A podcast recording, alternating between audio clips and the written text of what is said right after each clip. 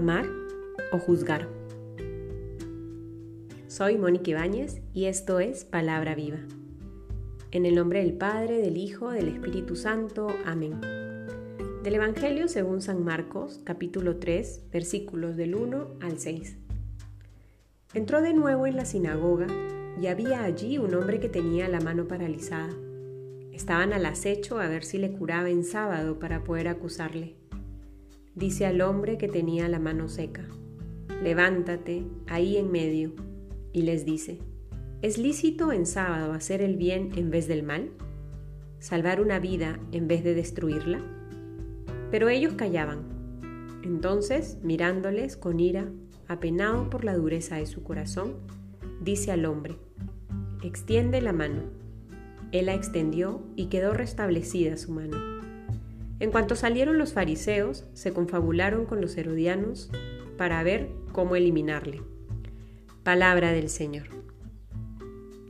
Hemos iniciado ya el capítulo 3 del Evangelio según San Marcos y seguimos en esta dinámica de contemplar las distintas escenas donde Jesús viene siendo perseguido de alguna u otra manera por estos fariseos que le siguen, están al acecho para encontrar el motivo por el cual acusarle y eliminarlo, como bien dice el texto que hemos leído en este día.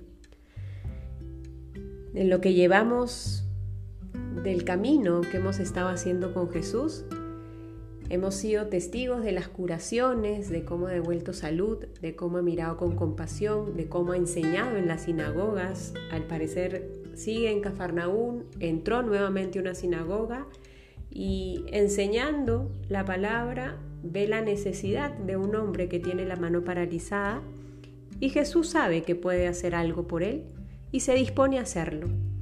Y los fariseos, como lo dice el texto, están al acecho, a ver si lo cura, porque es sábado y el sábado no se puede hacer nada, según la ley. Sin embargo, Jesús nuevamente lo recuerda.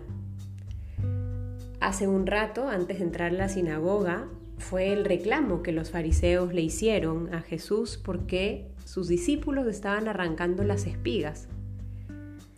Y el día de hoy Jesús nos deja nuevamente en claro a nosotros que las leyes de Dios disponen o deben disponer más bien nuestro corazón para siempre vivir el amor, para siempre vivir la caridad, para no dudar en hacer el bien o hacer el mal, para no dudar si es que salvamos una vida o la destruimos.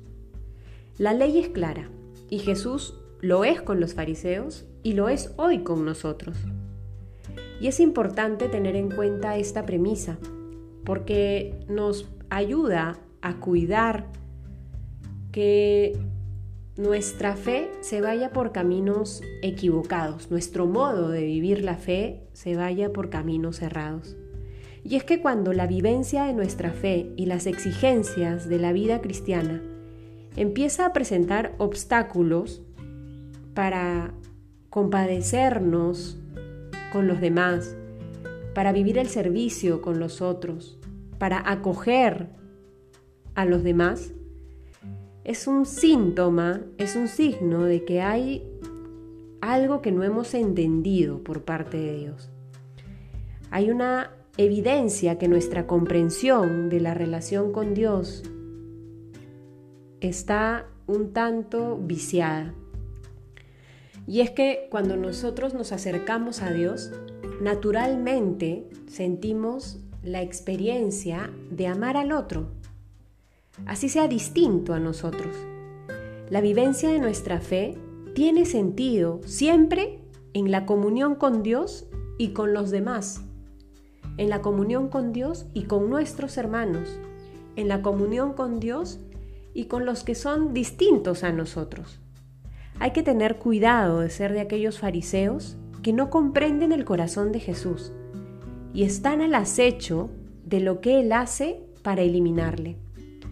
Que nosotros podamos siempre recordar en todo momento que el camino nunca va a dejar de ser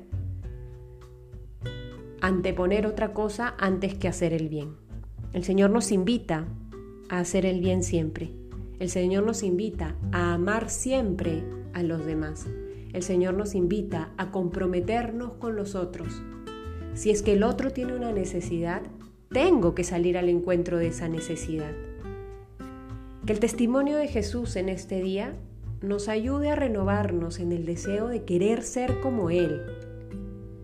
Nuestra vida tiene que ser un instrumento para siempre salvar la vida y no destruirla.